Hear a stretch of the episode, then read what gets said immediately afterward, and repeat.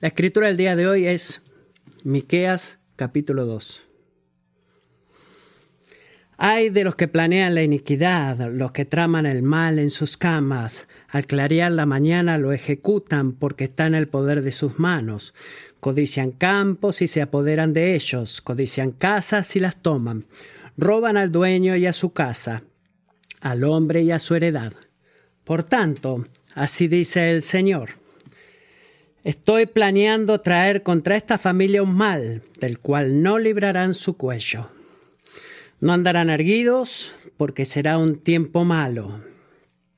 En aquel día se dirá contra ustedes un refrán y se proferirá esta amarga lamentación. Hemos sido totalmente destruidos. Él ha cambiado la porción de mi pueblo. ¿Cómo me la ha quitado? Al infiel ha repartido nuestros campos. Por tanto, no habrá quien eche el cordel para ustedes por sorteo en la asamblea del Señor. No profeticen, dicen, y profetizan. Aunque ellos no profeticen acerca de estas cosas, no serán retenidos los reproches. ¿No se dice, oh casa de Jacob, es impaciente el Espíritu del Señor? ¿Son estas sus obras? ¿No hacen bien mis palabras al que camina rectamente? Hace poco mi pueblo se ha levantado como enemigo. De sobre las vestiduras arrebatan el manto a los que pasan confiados, a los que vuelven de la guerra. A las mujeres de mi pueblo arrojan de la casa de sus delicias. De sus hijos arrebatan mi gloria para siempre.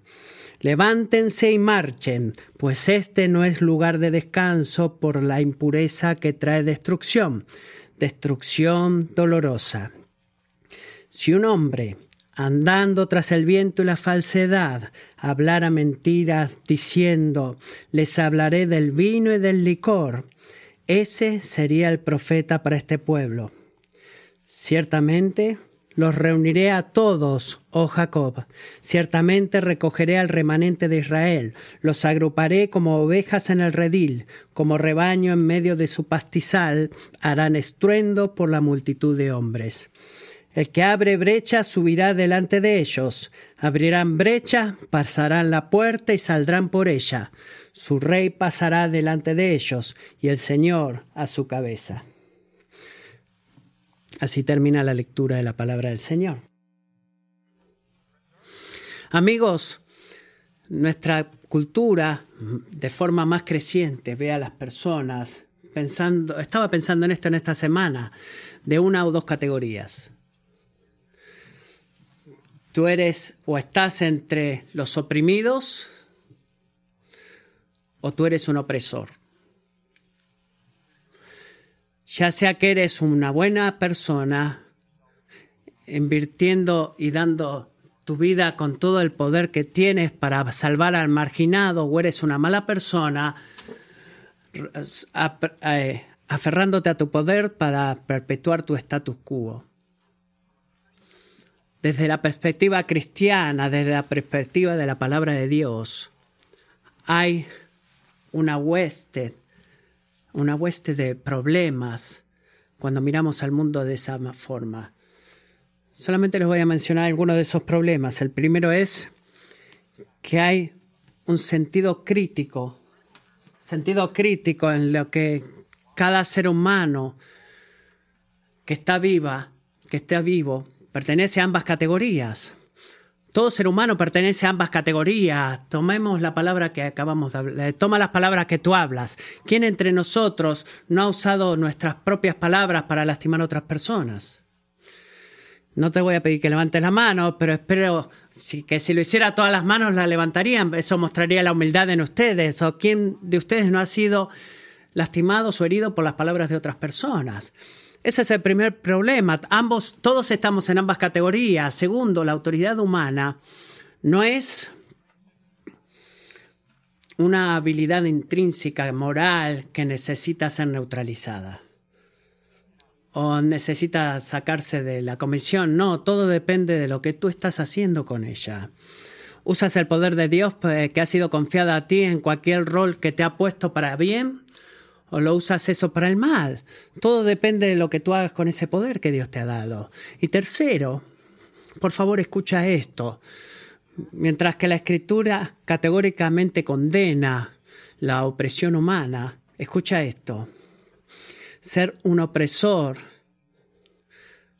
no está eh, poniendo eh, la justicia de las personas fuera de la perspectiva de Dios. No, porque todos somos pecadores, aunque alguien sea justo o no. La gente opresora y la gente oprimida incluida, somos todos pecadores y todos merecemos ser condenados delante del juez de toda la tierra.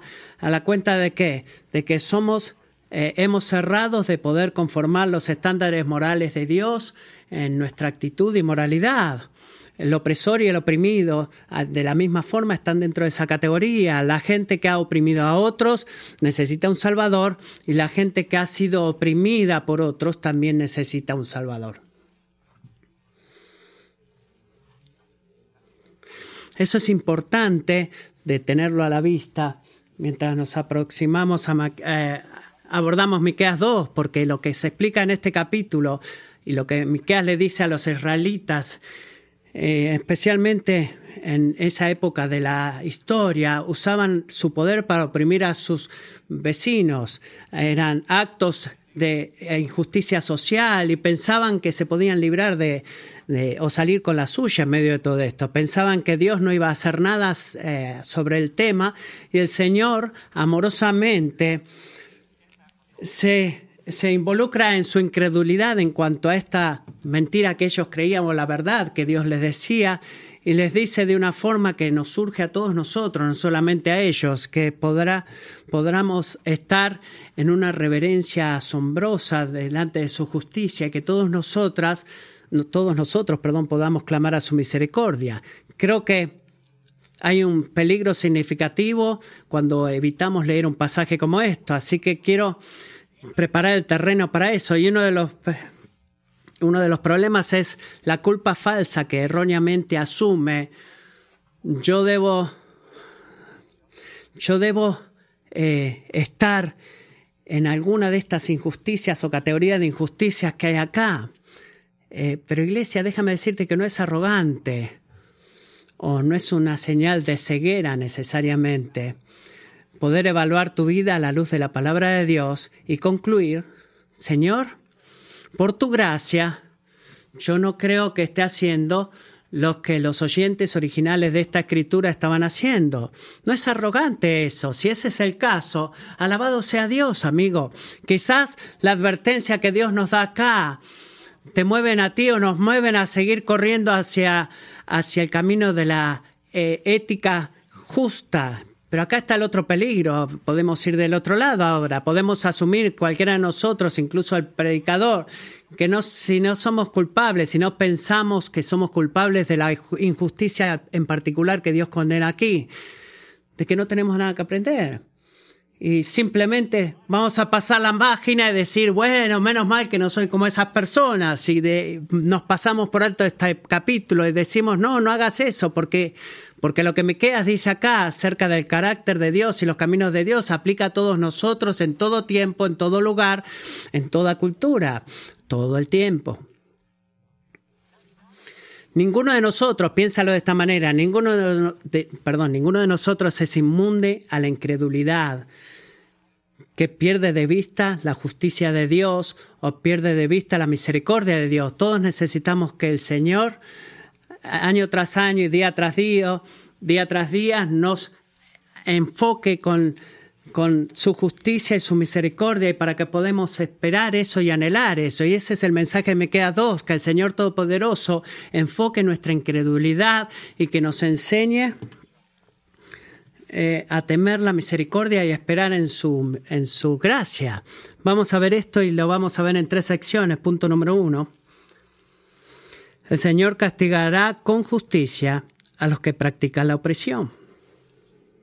Versículos 1 al 5.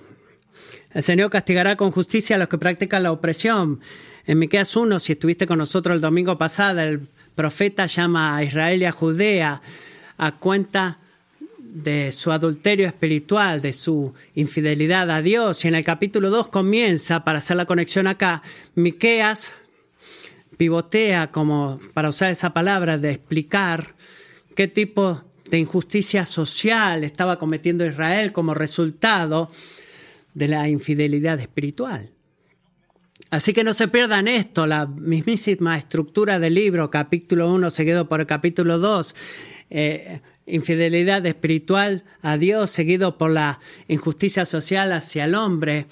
Eh, ¿Qué es lo que prueba esto? Que el primer y segundo mandamiento son dos lados de la misma moneda y no pueden ser separados. ¿Qué quiero decir? Que si no amamos a Dios más que a nada en este mundo, inevitablemente vamos a fallar en poder amar a nuestro prójimo. Capítulo 1 guía al capítulo 2 y necesita el capítulo 2. ¿Y qué están haciendo los israelitas acá? ¿Qué pecado está diciendo Miqueas que del cual los israelitas iban a ser juzgados? Miren versículo 1. Él revela esto de, de los israelitas, que no es accidental o inconsciente o que están intentando hacerlo mejor. No, noten que este no es un tipo de culpa por asociación. Eh, debido al estado económico o etnia a la que pertenece. Es personal, es deliberado y es intencional. ¿Qué es lo que están haciendo? Están planeando en las tardes y, haciéndolo en la mañana. Deliberadamente están usando su poder, la fortaleza y recursos que Dios les ha confiado para practicar la maldad. Miren versículo 2.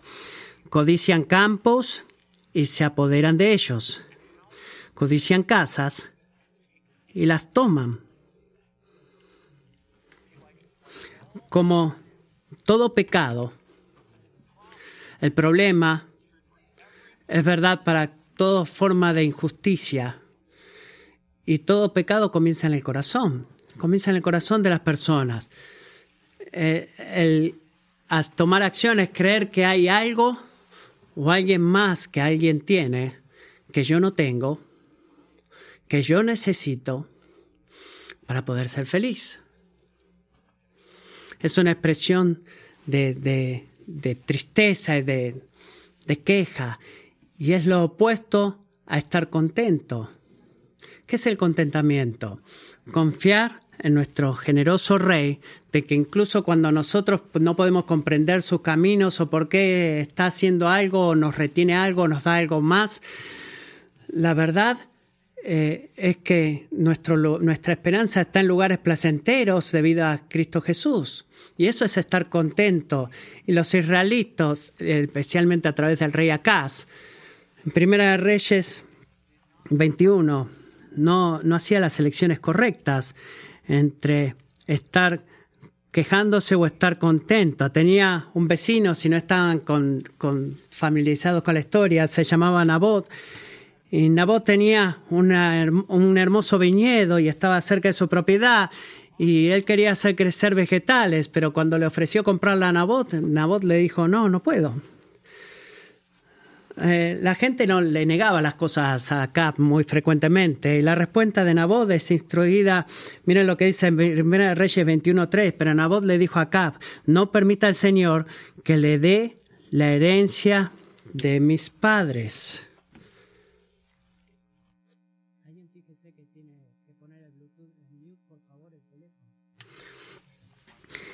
Y bueno, acá fue triste decirle a Jezabel, su esposa, lo que Nabot le había contestado. Así que eh, Jezabel mandó matar a Nabot para que él pudiera tener viñedo y volver a ser un hombre feliz. Y lo traigo esto porque a la luz de la ley, matar a una persona era algo grave delante de la ley de Dios. Pero sabes que era también grave tomar su territorio, tomar su tierra. Eso era algo grande. Y Bruce Walker lo, lo resume de esta manera. En esa economía agraria la vida de una persona dependía de sus campos. Y por eso su herencia estaba cuidadosamente salvaguardada por la ley era un fideicomiso sagrado, no solamente otra propiedad inmobiliaria. Si una persona perdía sus campos, en el mejor de los casos podía convertirse en corralero y en el peor de los casos podría convertirse en un esclavo. En cualquier caso, perdía su independencia, su libertad ante Dios y pasaba a depender de los señores de la tierra. Y eso es exactamente lo que eh, la gente en el país de Miqueas estaban haciendo. Estaban tomando las casas y los terrenos de otras personas por la fuerza para ellos mismos a través de la opresión y la injusticia. Estaban robando a sus vecinos. Lo que Deuteronomios dice que era una buena tierra, la cual Dios mismo se la había dado. Noten cómo el versículo 2 nos recuerda, en ese sentido, de que todo el concepto de la propiedad privada no está arraigado en el egoísmo o en el capitalismo secular de, Occidente. Está arraigado en la, en la sabiduría de Dios. Las medidas de la tierra eran dadas a donde la gente, Dios decía que le pertenecía a alguien más, donde Dios se la daba a hombres como Nabot. Y los empleadores hacen lo mismo el día de hoy. Si fallan en pagar o quizás reciben más pagos, los empleados pueden hacer lo mismo el día de hoy. Por ejemplo, los empleados pueden eh, mentir en las horas que trabajan o dejar de hacer el trabajo para las jefes para cubrir sus propios proyectos personales.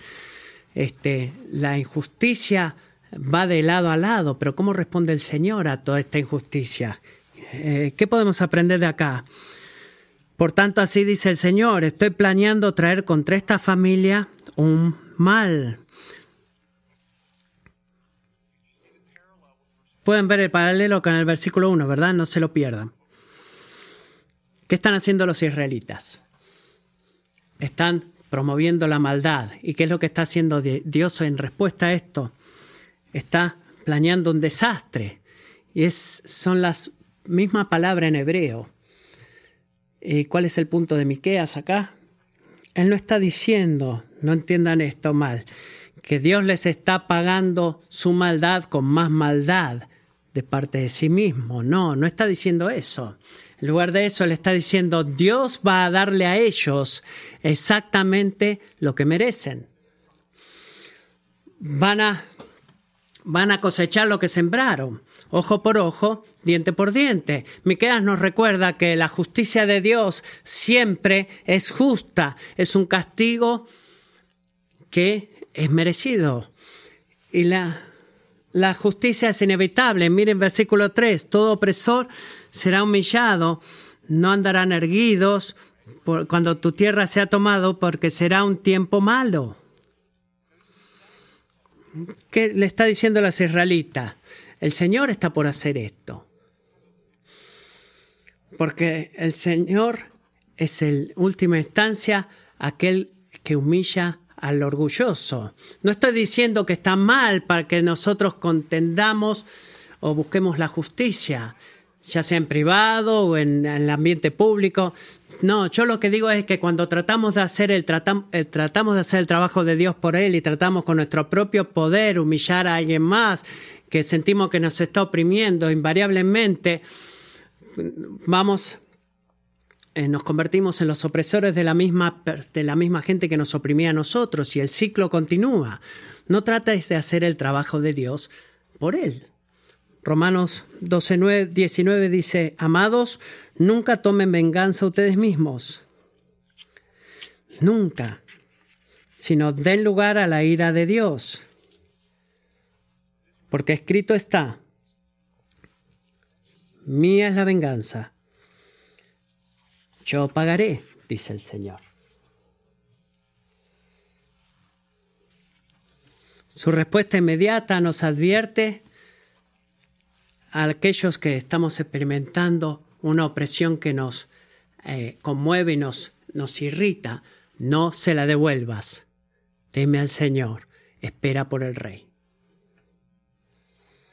Así que, ¿qué tipo de desastre traería Dios para que sucediera a los israelitas. Miren versículo 4. Él tomaría su tierra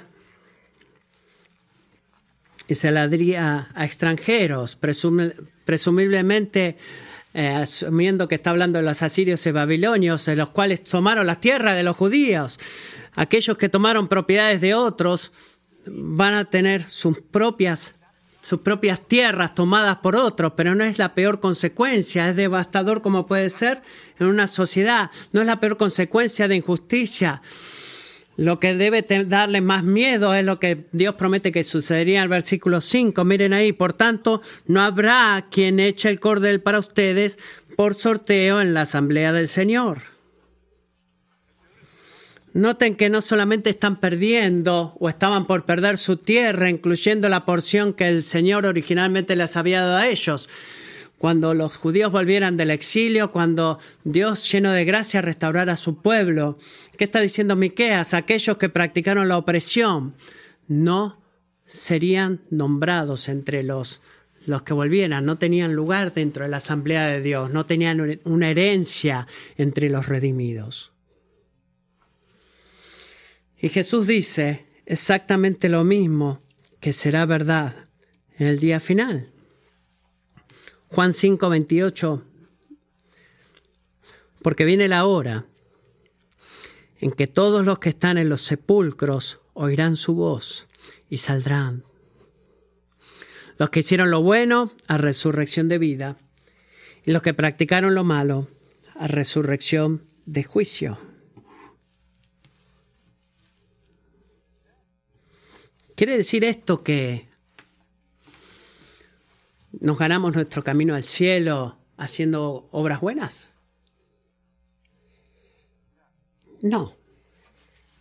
¿Qué está diciendo? De que el árbol es conocido por su fruto. No dice que nos ganamos el camino al cielo haciendo lo bueno, no, Jesús acá dice que el árbol es conocido por su fruto. En otras palabras, el pueblo de Dios no consiste en aquellos que meramente creen en Dios. Bueno, sí, yo estoy de acuerdo con lo que dices. O que va a la iglesia. O que hace obras buenas. ¿Quién es el pueblo de Dios? ¿Quiénes son nombrados en la asamblea de Dios? Amigos, son aquellos que han rendido sus vidas al Rey Jesús y están obedeciéndole de acuerdo a la profesión de fe que hicieron. La justicia ética, la obediencia a Dios es, un mandamiento, es requerida, no es, no trabaja justicia, eh, no son obras de justicia, eso es lo que dice la Escritura, Santiago 2.17, así también la fe por sí misma, si no tiene obras, está muerta. Está muerta. Y francamente,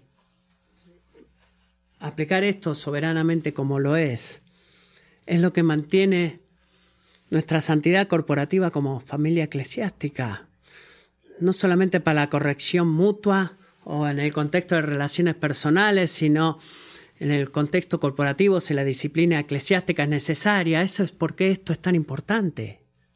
Tan importante, no solamente una necesidad desafortunada que tenemos que aplicar, no, es parte de nuestra responsabilidad, es crítico. ¿Por qué? Porque si decimos a alguien que pueden vivir su vida caracterizada por la injusticia, eh, siguiendo en pecados en los cuales no se, no se arrepienten y que sigan siendo parte de la asamblea del Señor, estamos mintiéndole a ellos. Quizás podamos decir lo que ellos quieren escuchar, quizás digamos cosas que no les ofenden, pero no estamos diciendo lo que Dios está diciendo. Y eso es algo serio. Y funcionalmente le estamos dando una falsa seguridad de su salvación, lo cual es precisamente lo que la audiencia original de Miqueas estaba lidiando con eso. Vamos a ver eso en un segundo. Pero el Señor, ¿cuál es el punto desde el principio? El Señor justamente castigará a aquellos que practican la opresión. Y si rechazan arrepentirse, el castigo será eterno. Así que déjame advertirte, Kingsway. Tú quizás te veas exitoso a los ojos del mundo, no menos que aquellos que eran dueños de tierras en Miqueas, que lo tenían todo. Pero si tú llegas a ese punto, hablando del éxito, si has llegado a través de la injusticia o a través de, de la, de la ira, te advierto que sufrirás una pérdida total en el reino de Dios. No ganes el mundo y pierdas tu, tu alma. Es, es, es un trato terrible. Teme al Señor, teme a la justicia. Tristemente, eso no es, esa no fue la respuesta de Israel. Punto número dos. La falta de arrepentimiento revela el peligro de la falsa enseñanza. La falta de arrepentimiento revela el peligro de la falsa enseñanza. Miren versículo 6. La segunda sección acá. Miqueas dice, hablando en, nombre del Señor, y miren lo que responde los israelitas a Miqueas, y Miqueas hablando a través de Miqueas. ¿Y qué, cuál es la traducción de Matthew? Los israelitas dicen a Miqueas, detente ya, deja de hablar. Es así como le responde. No queremos escuchar. Tú simplemente estás hablando tonterías. Te vamos a sacar de nuestra lista de amigos. No prediques esas cosas. Miqueas, no quiero que prediques tales cosas. La desgracia no llegará a nosotros. Espero que se puedan dar cuenta, como Satanás en el jardín del Edén, Génesis 3. Funcionalmente estamos diciendo exactamente las mismas cosas cuando rechazamos temer al Señor. La desgracia no nos alcanzará. Actuamos, ¿qué quiere decir con esto? Actuamos, hacemos elecciones, vivimos la vida como si no hubiera consecuencias serias por rechazar al Señor. ¿Y qué dicen los israelitas? Bueno, Miqueas, ¿sabes qué? Escucha, hombre, eh, sabemos que tú eres un profeta, pero Dios no está en su ira, Él no es lleno de ira, Él es paciente y amoroso, ese es su trabajo. Eh, no es que Dios es amor, Miqueas. Él no va a volverse impaciente con nosotros, como dices, o traer todo este juicio para nosotros. Miqueas creo que estás olvidando la palabra de Dios misma. Éxodo 34, 6, 7. El Señor, el Señor, Dios compasivo y clemente, lento para la ira y abundante misericordia y verdad, que guarda misericordia a millares, el que perdona la iniquidad, la transgresión y el pecado. Miqueas, ese es quien es Dios, y Dios dice que Él es así. ¿De qué estás hablando? Cállate. ¿Es eso verdad, amigos? ¿Es el Señor misericordioso, lento para la ira y grande misericordia. Sí, lo es, por supuesto. No es una pregunta con trampa. Gloriosamente así lo es. Si eso, si eso no fuera verdad, no tendríamos esperanza. Pero ¿qué tan bien es verdadero como lo que acabamos de leer? El, el versículo siguiente. Éxodo 34, 7, y que no tendrá por inocente al culpable que castiga la iniquidad de los padres sobre los hijos y sobre los hijos de los hijos hasta la tercera y cuarta generación. Éxodo 22, 22 a 24 es más específico todavía. A la viuda y al huérfano no afligirán. Si los afliges y ellos claman a mí, ciertamente yo escucharé su clamor, dice el Señor. Y se encenderá mi ira y a ustedes los mataré a espada.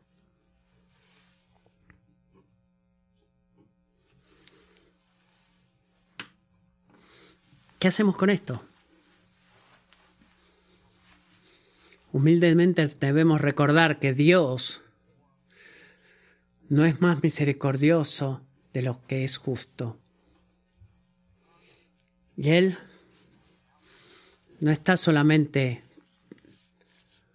eh, justo por afuera y misericordioso en su esencia. No, Él es infinitamente justo e infinitamente misericordioso, exactamente al mismo tiempo, todo el tiempo. Y debemos escoger, pero Dios no escoge y no agarra partes de sí mismo de acuerdo a lo que a nosotros nos gusta o que sea más agradable para nosotros. No, en el momento que enfatizamos uno de sus atributos y somos negligentes en reconocer el otro, es el momento que elegimos hacer un Dios a nuestra imagen, que se ve extrañamente como quién, como nosotros. Y me detengo en este punto porque hay tanta enseñanza falsa, incluso en nuestros días, y es ahí donde comienza. Escuchen cuidadosamente. La doctrina falsa no comienza diciendo eh, o asegurando algo que es categóricamente que no es verdad. A menudo la enseñanza falsa comienza presentando un retrato selectivo.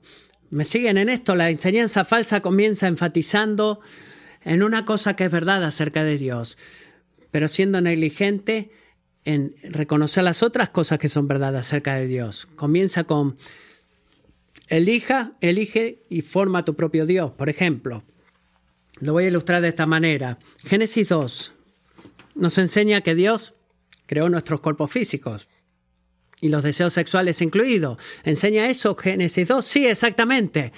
¿Quiere decir que lo que yo quiero hacer o deseo hacer es, verdad y es bueno? No, no lo es, porque Romanos 1 nos enseña que todos nuestros deseos, los deseos físicos, incluidos los deseos sexuales, sin importar de tu orientación, todos han sido corrompidos por el pecado. ¿Qué tal este ejemplo? Lucas 6:38 dice, con la medida que midas, serás medido. Sí, dice eso, por supuesto. Pero eso significa que cuanto más dinero le des a Dios, más dinero te va a caer a ti. No. ¿Por qué? Porque Dios también dice en Mateo 6:24, tú no puedes servir a Dios y al dinero. ¿Te das cuenta de lo que sucede? Si tú profundizas en el comienzo de todo tipo de enseñanza falsa o doctrina falsa en el presente, vas a encontrar una media verdad enmascarando a una verdad completa, casi sin fallar. ¿Por qué? Porque el orgullo de nuestros corazones ama cambiar lo que Dios dice que Él es por lo que nosotros queremos que Él sea. Es instintivamente que lo hacemos. ¿Por qué? Porque entonces ahí tenemos un Dios que no se mete en nuestros negocios. Eh, seamos honestos, tenemos un Dios que eh, eh, camina con nosotros a nuestro lado como un, un, animador y que arregla nuestros problemas cuando venimos a Él, con nuestros temores, ansiedades, venimos a Él, Él se afirma que nos ama, Él nunca se mete en el medio de nuestros problemas, Él sigue su propio camino. Pero el problema, por supuesto, es que ese Dios en realidad no existe. No es verdadero, es una criatura de nuestra propia creación, en nuestra imaginación, es un ídolo, el verdadero Dios, el Dios real, se revela a sí mismo a través de su palabra y dice que, miren versículo 7, no se dice, oh casa de Jacob, es impaciente el Espíritu del Señor, son estas sus obras, no hacen bien mis palabras al que camina rectamente. Ese es quien es Dios. Miqueas no habla de salvación por las obras, habla de la obediencia a través de la fe, Kingsway. Solo aquellos que obedecen la palabra de Dios. Comenzando con su mandamiento en la palabra que de arrepentirse del pecado y volver a confiar y obedecer y seguir a Jesús. Solo aquellos que hacen eso experimentan el favor y la bendición eternas de Dios. Y es lo que la palabra de Dios dice. Eso es lo que enseña. Miqueas nos dice acá en versículo 7 que nos ganamos del favor de Dios a través de la justicia ética. No, él dice el camino de la justicia ética, incluso el estilo de vida, es tratar a las personas con integridad y justicia. Es solamente el camino de la bendición espiritual que hemos recibido. Es una reacción por eso, el problema de Israel, en otras palabras. Y creo que nuestro problema en el presente, en tantas situaciones, es que, queremos que el pacto de las bendiciones sin el pacto de la responsabilidad. Queremos que Dios cumpla el pacto. Eh, decimos lo mismo que dicen los judíos en Miqueas 2, cuando requerimos que nuestra conciencia en, lo que es el altar o el preámbulo del pecado en nuestras vidas. Lo que decimos es cuando somos tentados, sé que no debería hacer eso, pero si lo hago, por lo menos Dios me va a perdonar. La misma actitud que eh, y la misma mente que estas personas. Presumimos, presumimos de lo que es la misericordia de Dios. Eh, nos olvidamos que Lucas 1, 15, 50 dice, ¿qué dice Jesús en, eh, o María, perdón, qué dice María en Lucas 1, 50? Es su misericordia para los que le temen. No aquellos que la ganaron, o, aquellos que eh, la, merecen, sino aquellos que le temen, aquellos que se apartan del pecado y confían en Jesús y decir, Rey Jesús, ten misericordia en mí que soy pecador. Esos son los que reciben misericordia, no aquellos que la presumen y dicen, ah, sí, Dios, estoy bien, eh, tú haces, eh, tú eres amoroso y esa es tu cosa. Israel, en otras palabras, no temía al Señor. Y debido a eso, seguían robando, de la gente que confiaba en ellos que cuiden sus ganancias. Miren versículo 8. Dios tomó esto de una manera muy personal. Las víctimas acá, versículo 8, no eran solamente mujeres, eran el pueblo de Dios. ¿Pueden ver esto? No eran solamente niños o jovencitos, eran niños o jóvenes a los cuales el Señor les dio dignidad y esplendor. En otras palabras, al oprimir a sus vecinos estaban asaltando o atacando a aquel al cual les dio su propia imagen. Es como Víctor oró temprano. El Señor se identifica tanto, no solamente acá, sino en toda la escritura, con el débil, el vulnerable, que dice que al atacarlo a ellos es como atacarlo a Él mismo. Recuerda esto, cristiano, cuando tú experimentas injusticia. Tú no estás solo. Tú no eres el único que ha sido atacado en ese momento. Tu opresor es en última instancia eh, levantando su puño contra el Señor. Tú no estás solo. Así que versículo 10, mira ahí, Miqueas resolutamente apunta a los israelitas al acto inevitable.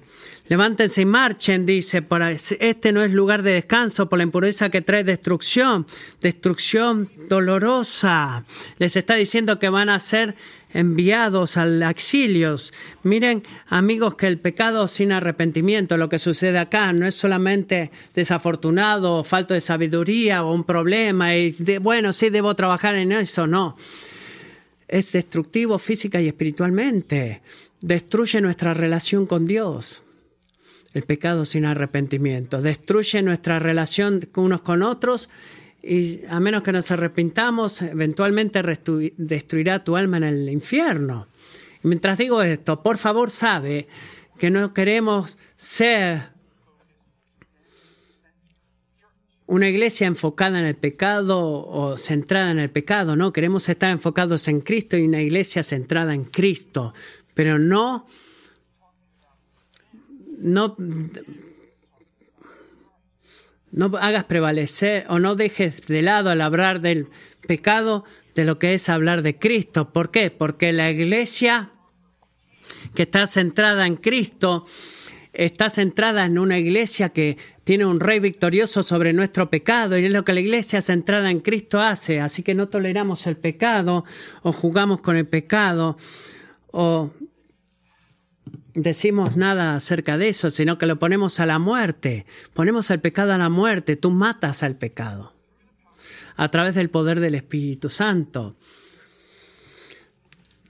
Al menos que quieras que Él te destruya a ti y a toda la gente a tu alrededor. Versículo 11, Miqueas concluye con una cosa muy, un dicho muy increíble y deliberadamente está diciendo algo que sabe que ofenderá a los judíos. Es algo grave para los judíos, no porque sea ofensivo, sino porque es verdad. Dice la razón por la cual los israelitas rechazan mi palabra no es porque a ustedes no les guste la predicación. Es porque a ustedes les gustan los predicadores que solamente les dicen lo que ustedes quieren escuchar. El tipo de predicadores que a ustedes les gusta israelitas son hombres que hablan mentiras y que cuando ustedes se reúnen con ellos, de todo lo que hablan en los puntos finales del vino y el licor y las recetas de cócteles. Ellos no les dicen ni les imploran tampoco a ustedes que abandonen la búsqueda de los placeres físicos como la meta de sus vidas, porque Jesús es mejor. Ellos no les predican eso. Proveen sugerencias para disfrutar tu mejor vida ahora. Los ayudan a sentirse más positivos, más confiados en ustedes mismos, sin importar que Dios siempre los amará, sin otra. No hablan de pecado de manera justa, de la justicia, o, hablen de su predicación y dándoles el sentido de su necesidad de misericordia y estar agradecidos de la misericordia de Dios en Jesucristo. No, ellos no hacen eso. Son como bolsas de viento, mienten.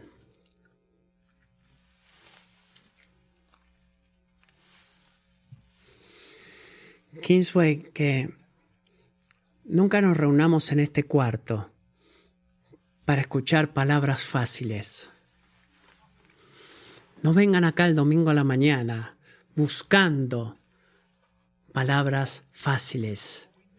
Que siempre nos reunamos y que el hombre que siempre ocupa este púlpito mucho después que yo muera, que siempre estén reunidos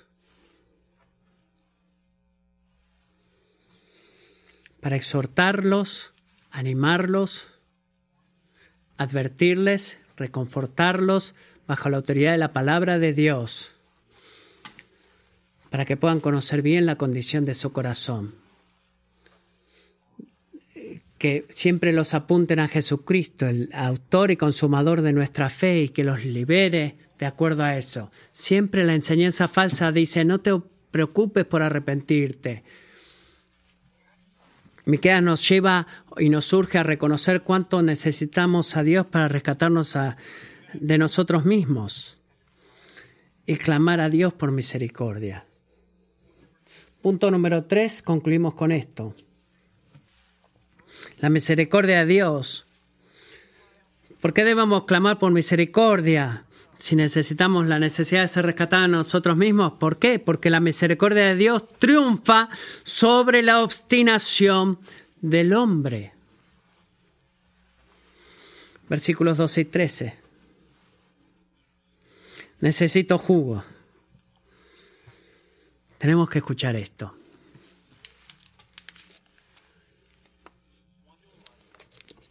Versículos 1 al 11, el profeta se involucra en lo que el incrédulo ignora, ignora y nos enseña a temer a la justicia. los primeros 11 versículos, pero si están familiarizados con esta historia real, ustedes sabrían que sin importar cuántas veces Dios advierte, y cuántas veces el profeta, eh, eh, como Miqueas, incluso después del sufrimiento del exilio, van a continuar siguiendo su propio camino. Si conocen la historia de Israel van a saber eso y la injusticia permanecerá. Y la historia de ellos, tristemente, es nuestra propia historia. Te puedes eh, identificar con esto, te puedes identificar en que no tienes la habilidad de poder hacer que tú mismo te arrepientas.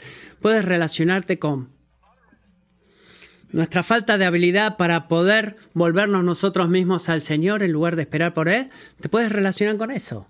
Te puedes identificar con eso. Francamente es la promesa que de versículo 2 es lo que hace todo esto más increíble. Dios dice, ciertamente los reuniré a todos, oh Jacob, ciertamente recogeré al remanente de Israel, los agruparé como ovejas en el redil, como rebaño en medio de su pastizal. ¿Qué está diciendo Yahweh? Que en el medio de la injusticia que ellos están haciendo, es algo más que Él va a hacer, aparte de la justicia y mostrar su carácter. ¿Qué es lo que va a hacer? Va a mostrar misericordia no solamente un poco de misericordia, ah, una pequeña prueba como un aperitivo de la misericordia de Dios, no, sino una misericordia triunfal que es para Israel y hará por Israel lo que ellos mismos no pueden hacer por ellos. ¿Cuál es la, el lenguaje de que yo los reuniré, haré la eh, asamblea? ¿Qué es la palabra esa? ¿Qué es ese lenguaje? La palabra del buen pastor, su justicia atravesará las naciones y su misericordia reunirá el remanente para que sea un pueblo para su propia posesión.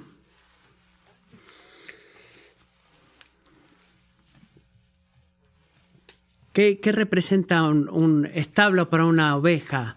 Representa el lugar de refugio. ¿Y qué representa el pastor para las ovejas? Un lugar de provisión. ¿Te das cuenta, Kinsway, que en Jesús encontramos ambas cosas? Protección y provisión. Juan 10, 14 dice, yo soy el buen pastor, dice Jesús, y conozco mis ovejas y ellas me conocen. Al igual que el Padre me conoce, yo conozco al Padre y doy mi vida por las ovejas. Él es el buen pastor. Cuando Jesús vino a la tierra para vivir nuestra vida y morir nuestra muerte, sufrir nuestra muerte, Él cumplió la promesa del Señor acá en Miqueas 2.12 de proteger y proveer para el pueblo de Dios. Es lo que Él hizo.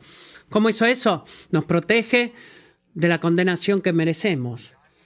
Murió para que nosotros no tuviéramos que morir y provee para nosotros a través del poder del Espíritu, uniéndonos consigo mismo para que toda bendición espiritual en los lugares celestiales, estamos hablando de provisión, se conviertan en tuyas a través de Cristo Jesús. Nos dejó a nosotros mismos seríamos como Israel si nos dejara por nuestra propia cuenta. Seríamos como el pueblo de Israel que rechaza al Señor. ¿Y qué es lo que hizo el Señor? Bueno, disfruta de tus decisiones. No. Él se entregó a sí mismo. Él nos buscó y busca la asamblea y la reúne y nos hace a nosotros como parte de su pueblo del pacto. Eh, él sin el pastor fiel no estaría el pueblo de Dios. Ese es el punto de Miqueas y debido a que Él es soberano en la salvación y que su poder junto es más grande, eh, eh, su poder de reunirnos es más fuerte que su poder de separarnos de Él. Es por eso que su voluntad prevalece. Así que estamos atrapados en nuestro pecado sin arrepentimiento. Y Él nos libra de eso, así como Israel. Estamos atrapados o estábamos un día atrapados. ¿Y qué es lo que hizo Jesús? Intervino, como dice en el versículo 13, el que abre brecha subirá delante de ellos. Abrirán brecha, pasarán la puerta y saldrán por ella. Su rey pasará delante de ellos. Jesús no es un pastor pasivo, planeando, haciendo un plan, sino que él es un rey guerrero, Kingsway.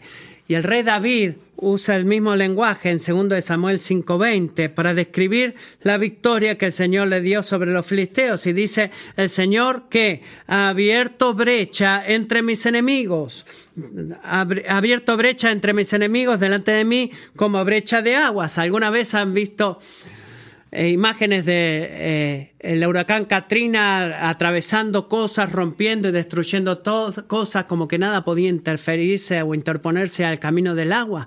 Bueno, eso es exactamente lo que hace Jesús a través de su vida, muerte, resurrección. Él hace un camino donde no había camino. Él nos rescata de las, del enemigo de las fuerzas de este mundo que eran muy fuertes para nosotros y nos lleva con él a una tierra de liberación este, y salvación. Y noten en el versículo 13 que él no hace su acto redentor a través de decir, bueno, es como que ya hemos hecho eso, espero que ustedes sean agradecidos y caminen por ese camino. Bueno, vayan. No, no, ¿qué es lo que hace él? ¿Qué dice el versículo 13? Él avanza delante nuestro. El rey pasa delante de ellos, de los hebreos él permanece con nosotros. Gracias Señor por eso. Él nos guía, Él nos lleva, Él nos lleva a salvo a casa. El Evangelio no te da una bolsa de eh, supervivencia espiritual y espera que puedas llegar a destino. No. El Espíritu que te ha unido a Cristo, Él es un fiel pastor que te va a llevar a salvo a casa. Tenemos que, tenemos que escoger seguirle. Tenemos que cambiar la ciudad del hombre por la ciudad de Dios, pero el pastor rey es aquel que hace que se cumpla. Y ese es el punto de Miqueas. La misericordia de Dios triunfa sobre la obstinación del hombre siempre. Miqueas comenzó este capítulo advirtiendo al pueblo de Dios de que teman a su justicia y termina el capítulo urgiendo al mismo pueblo a esperar en su misericordia. Y amigos, ya sea que piense de ti mismo, de alguien que ha sido oprimido o que ha sido opresor, necesitamos eh, entender ambas cosas. que somos las dos cosas. Es el mensaje principal de Miqueas. ¿Qué es lo que hace de la justicia de Dios? Nos advierte de no tomar ventaja de los miembros vulnerables de nuestra sociedad y que miremos a Él para vindicación cuando otras personas nos hieren. ¿Qué es lo que hace su misericordia? Nos motiva a volvernos al Señor incluso luego de años de abrazar mentiras de quién era Él. Sin importar cuánto has tardado en arrepentirte, sabe esto, que nunca es tarde para confiar en el poder de Dios para salvar. ¿Por qué? Porque Jesús está listo, Él está, permanece de pie, listo, siendo fiel, incluso cuando tú eres infiel, cuando dudas de Él, cuando no quieres volverte a Él, cuando rechazas creer en Él y en su justicia perfecta o en su misericordia. Él pacientemente y lleno de gracia y persistentemente a través de su palabra de Miqueas 2 se involucra en nuestra incredulidad y nos enseña a temer a su justicia y esperar en su misericordia. Seamos ese tipo de pueblo. Padre, eso es lo que queremos ser. Queremos ser un pueblo que permanece en una reverencia llena de asombro hacia tu justicia y un pueblo que pone toda nuestra esperanza en tu misericordia. Jesús, gracias que tú eres gloriosamente ambas cosas. Y debido a eso, podemos clamar a ti como nuestro Salvador. Señor, haznos una iglesia que te teme en la, forma en la que nos lleve a correr hacia ti y no alejarnos de ti, porque sabemos que en ti en el verdadero temor del Señor vamos a encontrar misericordia. Danos en esa fe, oramos Padre, en el nombre de Jesús. 아멘.